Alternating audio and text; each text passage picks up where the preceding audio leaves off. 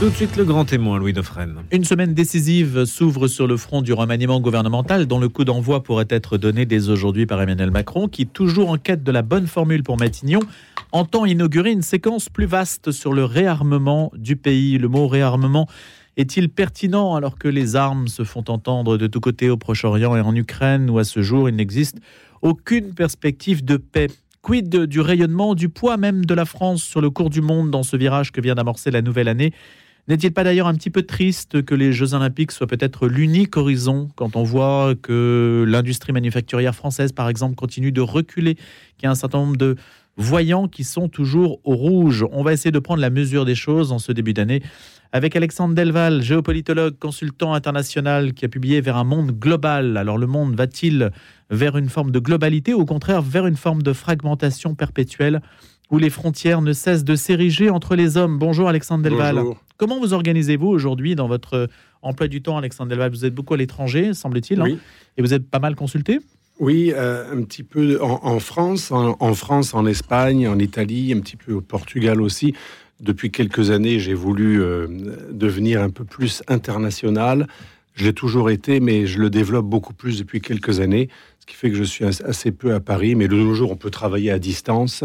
Et j'aime beaucoup suivre à la fois la politique euh, de la France et de mes deux pays d'origine, puisque j'ai la chance, pour moi c'est une chance d'être à la fois français euh, très patriote de cœur et très français d'éducation, mais aussi italien de père, espagnol de mère. Donc je suis sur ces trois pays et euh, j'interviens beaucoup au Parlement italien en tant que consultant. Euh, beaucoup d'événements sur la transition énergétique, l'énergie, la géopolitique, et en Espagne depuis assez peu de temps, un peu plus aussi, et, je publie dans tous ces pays. Avec un style de Latin lover qui vous caractérise, Alexandre Delval. Ça, c'est un peu oui, euh, c'est votre opinion. Ça joue l'image euh, en géopolitique? L'image en géopolitique joue, euh, mais nous, nous parlons plutôt de représentation géopolitique. donc c'est proche de l'image. L'image, c'est une représentation, et la représentation, c'est l'image du monde. le, terme clé que nous employons en géopolitique, c'est les représentations. Et il est vrai que le réel ne compte pas toujours la représentation, donc on l'utilise beaucoup en communication, mais nous en géopolitique, la représentation, c'est comment on arrive à être légitime en donnant une bonne image de soi-même. Donc en sortant du personnel d'un point de vue purement géopolitique, c'est fondamental la représentation. On le voit pour une nation, on le voit pour une civilisation. Si je me représente d'une manière positive, eh bien, William Schulz, que je cite dans mon livre Vers le choc global, l'a étudié, plus je me représente positivement, plus je serai euh, capable d'interagir positivement avec d'autres. C'est très intéressant, ce sont les études qui ont été faites dans les universités américaines. Donc, en gros, plus on se fustige soi-même, moins on se représente positivement. Paradoxalement, moins on a de chances d'être bien vu, même par celui dont on croit qu'il serait heureux d'entendre du mea culpa. Et ça, on le voit beaucoup en géopolitique, la représentation, l'image de soi, la culpabilité, euh, ce sont des Donc on a intérêt à se valoriser. En fait, euh, la valorisation peut avoir des excès, bien sûr, mais une valorisation qui ne serait pas excessive, qui ne confinerait pas euh, au, nationalisme le plus rigoureux, euh, un, sain patriotisme, une image positive de soi, permet beaucoup mieux d'intégrer l'autre. Ce sont des études, euh, notamment je me réfère à William Schultz, vous savez, c'est le théoricien de la self-esteem aux États-Unis, et il a montré que plus une entité se valorise elle-même, plus elle a de chances d'être bien perçue, non seulement par d'autres, mais même par d'autres qui sont plutôt hostiles. C'est extraordinaire. Ça montre bien que ce que l'on fait pour intégrer, c'est juste ce qu'il ne faut pas faire. Pour intégrer, il faut, il faut dire à l'autre, nous sommes quelque chose de très intéressant. Nous représentons quelque chose. Nous représentons quelque chose. Nous sommes quelque chose. Déjà, nous, nous, ne venons pas de nulle part. Si vous dites nous venons de nulle part, ben, il n'aura pas envie de s'intégrer à rien. Donc il faut dire que nous avons des racines et il faut être fier de ces racines. Et plus nous sommes fiers de ces racines, plus il y a des chances d'intégrer l'autre. C'est-à-dire que par rapport à l'intégration, nos gouvernements successifs depuis 40 ans font exactement ce qu'il ne faut pas faire avec le mea culpisme, la repentance, etc. Le drapeau de l'Union européenne aujourd'hui semble prendre plus de place encore que par le passé. C'est bien ou pas, Alexandre Delval? Je, ne sais pas si c'est bien et mal. Moi, je pense que le drapeau de l'Union européenne, pour l'instant, ne représente pas ni une nation, ni même une civilisation, puisque les États européens, d'ailleurs à l'époque, à l'initiative non pas de la gauche, mais de Jacques Chirac, avaient refusé euh, massivement en 2005 les références aux valeurs chrétiennes. Euh, nous sommes dans une radio chrétienne, donc vous en savez quelque chose, vous avez dû en parler souvent. Donc aujourd'hui, l'Europe ne prétend pas être une civilisation européenne chrétienne et elle ne représente pas une souveraineté qu'appelle de ses voeux M. Macron, à une souveraineté européenne. Elle n'existe pas, elle n'est pas là. On est, nous sommes en fait d'un point de vue géopolitique, et c'est pas pour faire du quelque chose d'un peu, euh, comment dirais-je, choquant. Mais nous sommes une colonie américaine d'un point de vue stratégique. Nous sommes, on le voit pour la guerre en Ukraine, on est très heureux d'être unis face à, la Russie, mais en fait, nous, renforçons notre statut de colonie américaine ou de protectorat américain. L'OTAN est l'organisation unique de défense de l'Union européenne. C'est inscrit dans Lisbonne noir sur blanc. Nous n'avons ni armée, euh, européenne, ni défense européenne propre. La défense européenne est décidée par l'OTAN, qui est décidée selon les intérêts états-uniens et non pas européens. Donc on voit bien ce drapeau européen, moi, il, me, gêne, il me gênerait moins euh, s'il était mis à côté systématiquement du drapeau national, s'il représentait quelque chose qui fasse sens. Et enfin, quand on voit la dérive de Madame van der Leyen, euh, on n'est plus dans une Europe des nations que vous Quelle dérive? Euh, la, dérive de Madame van der Leyen, c'est qu'elle est en train de s'arroger des, des statuts, des pouvoirs qu'elle n'a pas. Normalement, Madame van der Leyen, présidente de la Commission, doit représenter une institution qui est celle des fonctionnaires, qui applique ce que le Conseil européen décide. Vous savez que normalement, la, vraie décision au Parlement européen, le législatif, c'est notre exécutif.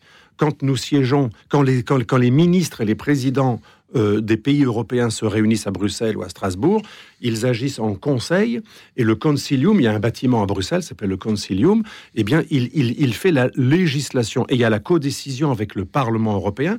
Donc, que ce soit le conseil qui représente des exécutifs issus d'élections démocratiques ou que ce soit le député européen. Dans les deux cas, il y a une onction démocratique. La Commission est l'organe qui n'a aucune onction démocratique, et c'est bien regrettable qu'aujourd'hui, M. Michel, regardez M. Michel, on en parle beaucoup moins que Mme van der Leyen. Alors vous me direz, comme disent les Américains, c'est peut-être un problème de leadership mais il, y a toujours eu depuis des dizaines d'années euh, cette, cette dérive qui s'est accentuée.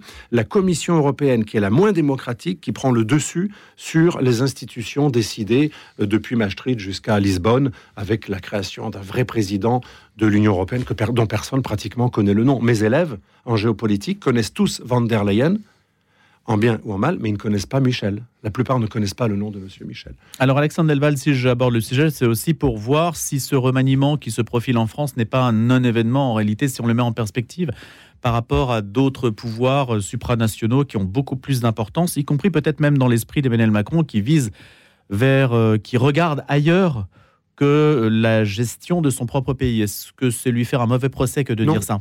Non, c'est pas lui faire. Je pense que ce que vous dites est très très lucide.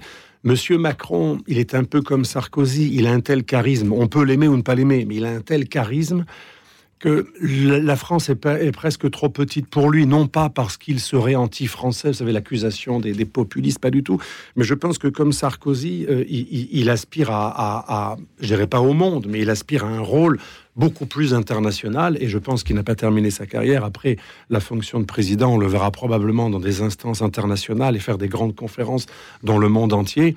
Donc effectivement, ce n'est pas un mauvais procès. Euh, c'est quelqu'un en plus qui n'a pas été compris chez lui. Dans un pays anglo-saxon, il aurait été plus compris, l'homme qui vient de l'argent, du monde de l'argent. Il y a cette hypocrisie française, l'argent est sale, mais on l'aime beaucoup. Sauf qu'il faut dire le contraire. Et je pense que comme Sarkozy, euh, il, n'a pas assez d'hypocrisie. Je suis pas là pour défendre Macron, mais je pense qu'ils ont un point commun tous les deux. Sarkozy a dit de Macron, c'est moi en mieux. Et je pense qu'ils ont un point commun, c'est qu'ils ne sont pas assez hypocrites. Ils ont beaucoup de défauts, bien sûr, critiquables. Moi, j'ai beaucoup critiqué la guerre en Libye de M. Sarkozy. Je venais de cette mouvance. Et j'ai rompu un peu après cette guerre en Libye, qui était, à mon avis, une erreur stratégique et géopolitique totale dont nous parlons dans le livre Le choc global que vous avez cité. Mais voilà, il y a cette, ce point commun entre ces, ces, deux hommes qui n'ont pas été compris dans un peuple, la France, qui a beaucoup de qualités, mais qui a un petit défaut, cacher ce sein que je ne saurais voir. En France, on a le droit d'aimer le pouvoir et l'argent, mais il faut faire croire qu'on le déteste. Pas en Italie, pas en Espagne? Ben en, Italie, je dis pas non plus qu'ils ont que des qualités. Hein. Alors l'Espagne, c'est un peu comme la France. L'Italie, par contre, Regardez le succès, je ne dis pas que c'est bien non plus, hein, c'est un autre excès. Regardez le succès de Berlusconi. Il reste extrêmement populaire. Moi, je, suis frappé de la popularité de M. Berlusconi. Même moi, quand je, suis au Parlement euh, italien, que j'émets quelques critiques euh, euh, auprès du centre droit, hein, je ne parle pas de, ses alliés de la Ligue, le centre droit, Berlusconi est totalement intouchable. Et au niveau du peuple, quand on parlait un taxi, un barman à Rome, je dirais entre guillemets un homme de base, hein, Hollande disait ça en dents, moi préfère de base, il va vous dire, il avait réussi. L'Italien est en admiration euh, vis-à-vis du milliardaire qui a réussi, qui est conquérant dans tous les sens du terme, y compris euh, au niveau femmes, etc. Alors, c'est un autre travers, c'est pas beaucoup mieux, hein, mais c'est en France, c'est caché ce sein que je ne saurais voir. Même les histoires de mœurs en France, ça reste extrêmement discret. En Italie, il y a une sorte d'étalage de la richesse, de la conquête féminine euh, qui est très valorisante et, le, peuple, une partie du peuple trouve ça extrêmement amusant, voire même, euh, sujet de, de fierté. Donc, on est dans des mentalités tout à fait opposé. Et comme on est dans une radio sur une radio chrétienne, autre grande différence, en Italie, même le plus grand des pêcheurs va être énervé si vous critiquez le Vatican.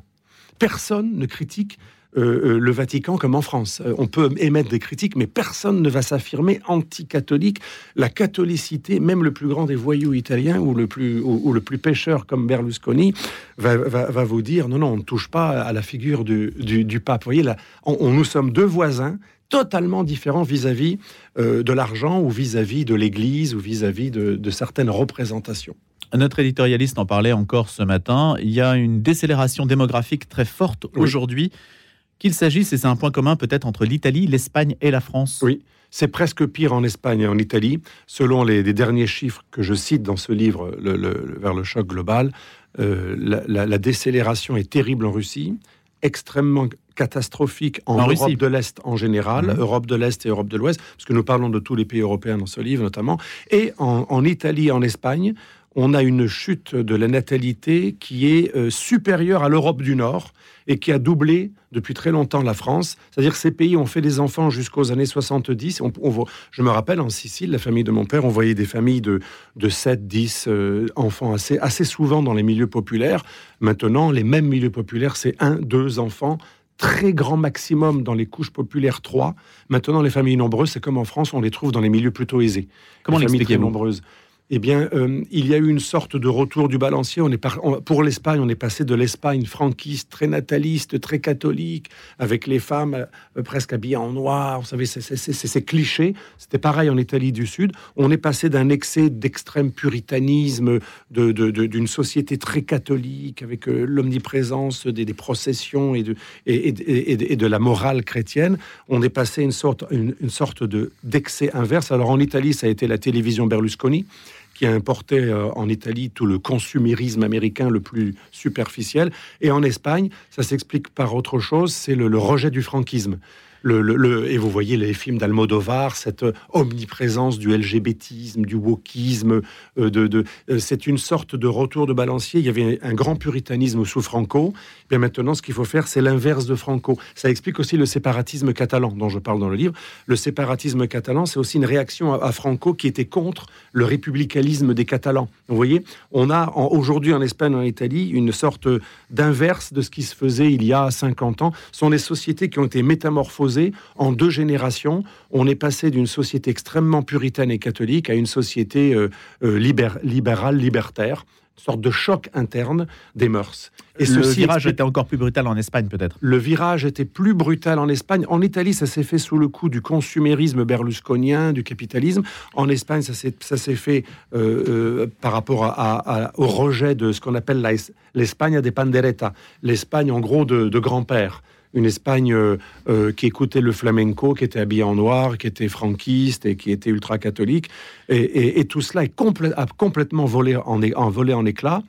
Et ça explique la difficulté du succès de Vox, le parti populiste qui veut euh, réhabiliter euh, cette Espagne de Franco, pas forcément de Franco, mais une Espagne à l'ancienne, traditionnelle, ça passe extrêmement mal dans les mœurs, y compris des gens de droite. Il y a eu véritablement une métamorphose, et tout cela conduit à la dénatalité, puisque quand vous faites l'apologie de, du, wokisme euh, et, du rejet de tout ce qui est valeur traditionnelle catholique, forcément, ça n'incite pas à avoir beaucoup d'enfants, puisque avoir beaucoup d'enfants en Espagne, en Italie du Sud, c'est considéré comme euh, le, pays de ma grand-mère qui n'avait aucun droit. Et qui en France, il n'y a jamais eu cette idée-là en France, c'est autre chose. En France, la, dénatalité, elle est beaucoup plus lointaine. Elle a commencé au 19e siècle. À la fin du 19e siècle, la France a commencé une chute de la natalité, d'où l'importation d'Italiens et d'Espagnols et de, et de même avant de Polonais, mais aussi même dans, nos, dans les colonies euh, françaises, en Algérie, au Maroc et en Tunisie, une énorme importation d'Espagnols, d'Italiens, de Maltais,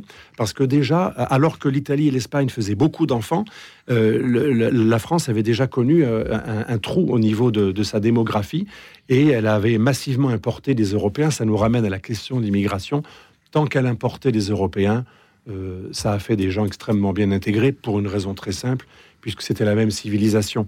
Ensuite, ce, processus ne s'est pas amélioré et comme, comme les pays qui faisaient beaucoup d'enfants n'en font plus, Italie, Espagne, Pologne, eh bien, on a remplacé ces, nouvelles, euh, ce, 109, on, l'a remplacé par des pays euh, d'Afrique qui sont objectivement, et il n'y a aucun mépris là-dedans, euh, on, en parle dans ce livre, l'intégration est d'autant plus importante à, appuyer, à, mettre en œuvre, que les cultures que nous faisons venir sont moins compatibles. Ça ne veut pas dire qu'il y a une fatalité. Moi, je ne pense pas qu'il y ait une fatalité de la non-intégration des Ça demande une politique proactive euh, beaucoup plus dynamique. Voilà, je pense que nos politiques, s'ils étaient responsables, ils auraient quand même compris que forcément, on intègre plus facilement un Espagnol qui vient de quelques kilomètres de l'Occitanie qu'un euh, Maghrébin qui a un rapport à la femme, un rapport à la charia, la loi islamique, la religion, le blasphème, tout à fait différent. Dans les pays musulmans, par exemple, on pense que c'est normal de tuer un blasphémateur ou de battre une femme qui n'est pas obéissante. Forcément, c'est pas c'est pas Colette, c'est pas l'esprit français qui a libéré la femme depuis euh, très longtemps. Donc forcément, il faudrait beaucoup plus investir dans l'intégration, ce qui n'a pas été fait. Et c'est bien regrettable parce que c'est ce que j'ai dit récemment dans, à CNews, c'est une bombe à retardement civilisationnel. Une immigration incontrôlée, massive, non intégrée, c'est une bombe à retardement. C'est ce que dit le maire d'Orléans. Vous avez entendu ses voeux euh, où il s'afflige et il dit que 2024 sera sans doute pire que 2023, qui était pire que 2022 et que l'immigration massive incontrôlée crée des problèmes, semble-t-il, insurmontables apparemment je, pense que rien n'est insurmontable en tant que gaulien en politique. Je pense qu'il n'y a pas de fatalité. Mais il dit tout de même qu'il y a des solutions. Hein. Vous avez vu, il dit euh, euh, Je ne suis pas très optimiste. Euh, je pense qu'il y a quand même des solutions. Mais ces solutions n'ont pas été mises en œuvre. Je me référais aussi à une autre personne que j'ai écoutée avec beaucoup d'attention ces jours-ci, Aquilino Morel. J'ai été étonné. Ce, fils d'immigré espagnol, je crois même qu'il est né en Espagne, qui est arrivé à un an ou quelque chose comme ça, qui, qui, qui, regrettait qu'il n'y ait plus cette machine à intégrer, ou même si on sait qu'on n'est pas gaulois, eh bien quelque part on, on a presque envie de, de, l'être. Parce que Et pourtant Emmanuel Macron parle du réarmement du pays, donc on suppose que réarmement, ça veut dire aussi réarmement euh, moral, politique. Ah ben bien sûr. Comment réenclencher en fait Mon, mon éditeur m'avait demandé d'écrire un livre sur le réarmement moral, l'éditeur L'Artilleur, et, et c'est pour ça quand vous parliez de cela tout à l'heure, euh, bien entendu, ça n'a rien à voir avec les armes. Le réarmement, quand on parle de réarmement en politique, en général non belliciste, c'est effectivement euh, retrouver une colonne vertébrale morale, pas au sens moraliste ou religieux, c'est-à-dire une nation doit avoir une bonne représentation d'elle-même pour unir tout le monde autour d'un projet commun, aller tous dans la même direction.